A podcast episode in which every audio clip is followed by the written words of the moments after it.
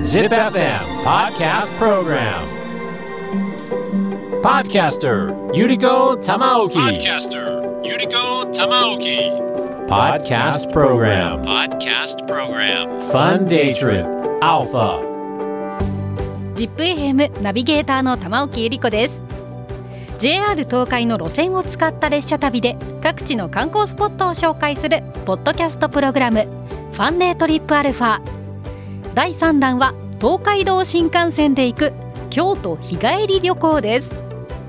京都は日本で最も人気のある街の一つですが名古屋駅から京都駅まで新幹線なら乗っている時間はおよそ35分。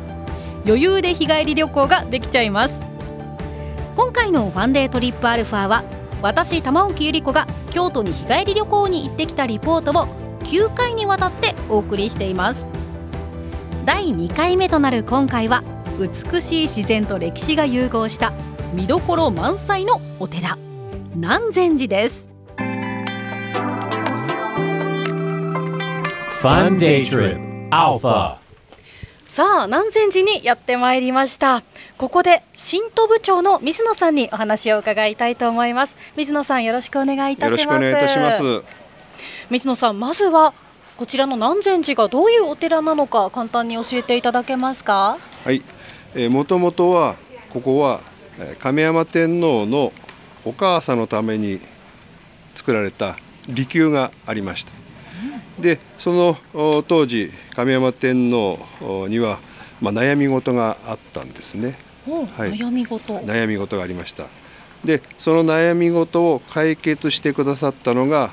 無冠不問禅師というお坊さんです。はい。で亀山天皇まあその時には亀山上皇になっていたんですがあそのことに深く感銘を受けて自分も自ら僧になってそのお母様にのために作った利休を禅寺に、えー変えたんですね。それが南禅寺の始まりです。はい。見どころってどんなところでしょうか？まあ、あの南禅寺を象徴するものとして山門があります。で山門は特徴としてあ皆さんよく観光で来られて登っていただくんですけども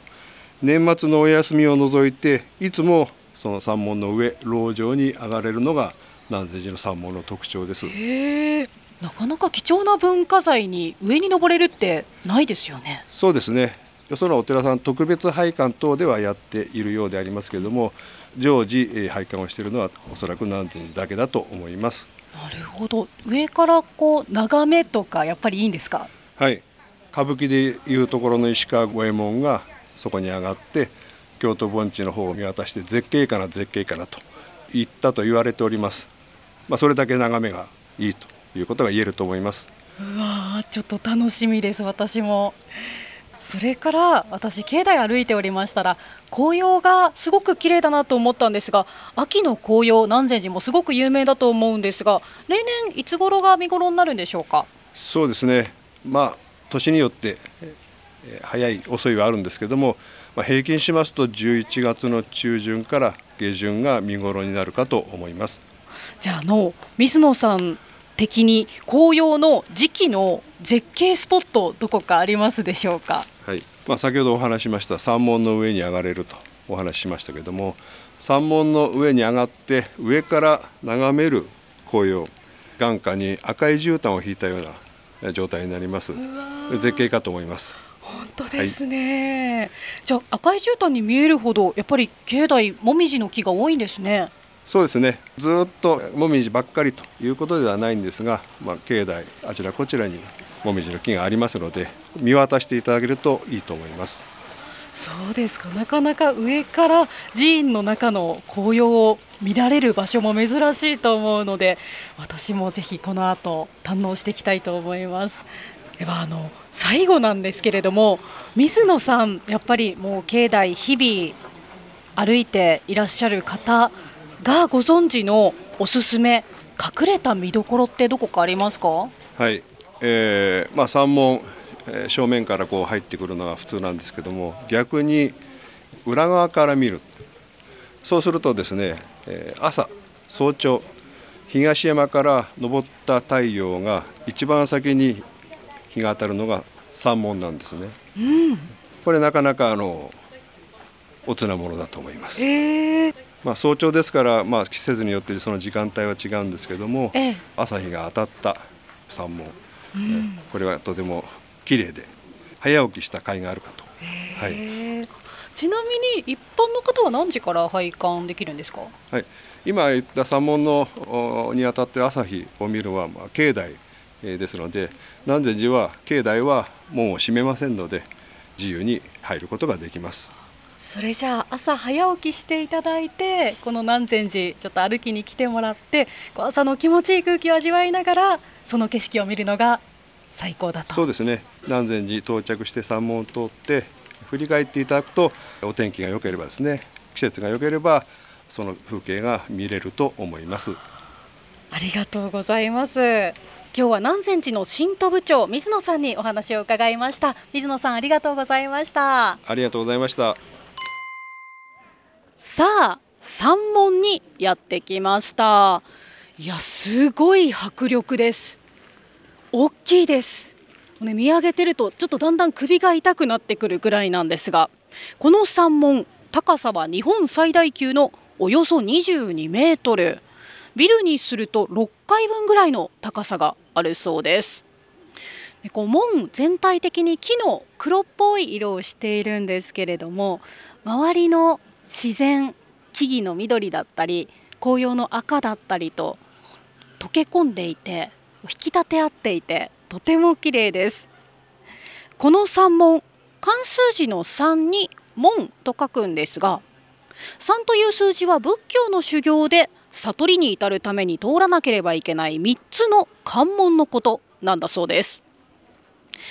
この南禅寺の山門は別名天下龍門も呼ばれていて日本三大門の一つにも数えられる重要文化財なんです。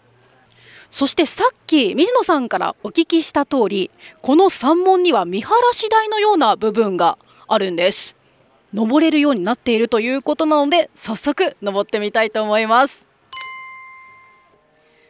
さあ登ってきました。すごいです。まず京都の街が一望できます。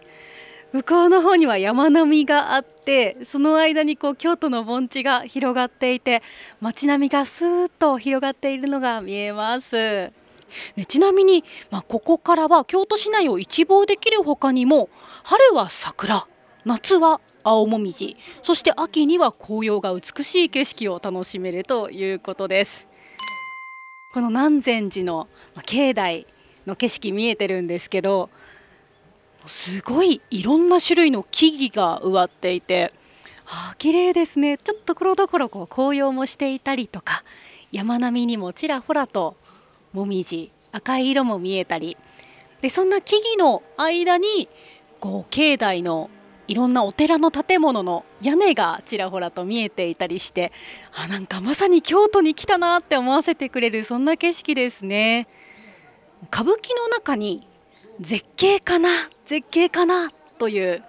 名台詞ありますがあれは石川五右衛門がここから春爛漫の京の街を見下ろして叫んだセリフだと。先ほど水野さんからもお伺いしましたがちなみにあのセリフの続きは絶景かな絶景かな。春の眺めは値千金とは小せえ小せえこの五右衛門の目からは値万両万万両。というセリフなんだそうです。パッー、ユ・ー、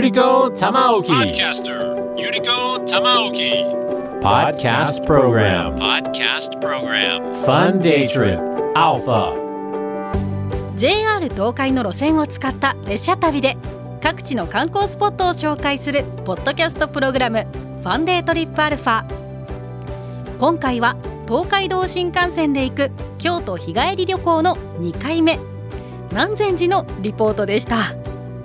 いや南禅寺広かったです。敷地はおよそ5万6千坪。なんと名古屋ドーム3.8個分もあるんだそうです。まあ、その中でもすごい私印象的だったのが山門をくぐって振り返る景色。水野さんがおっしゃるにはあそこからこう朝日がね昇ってきた時の山門がおすすめということだったのでまた朝にも訪れてみたいですね。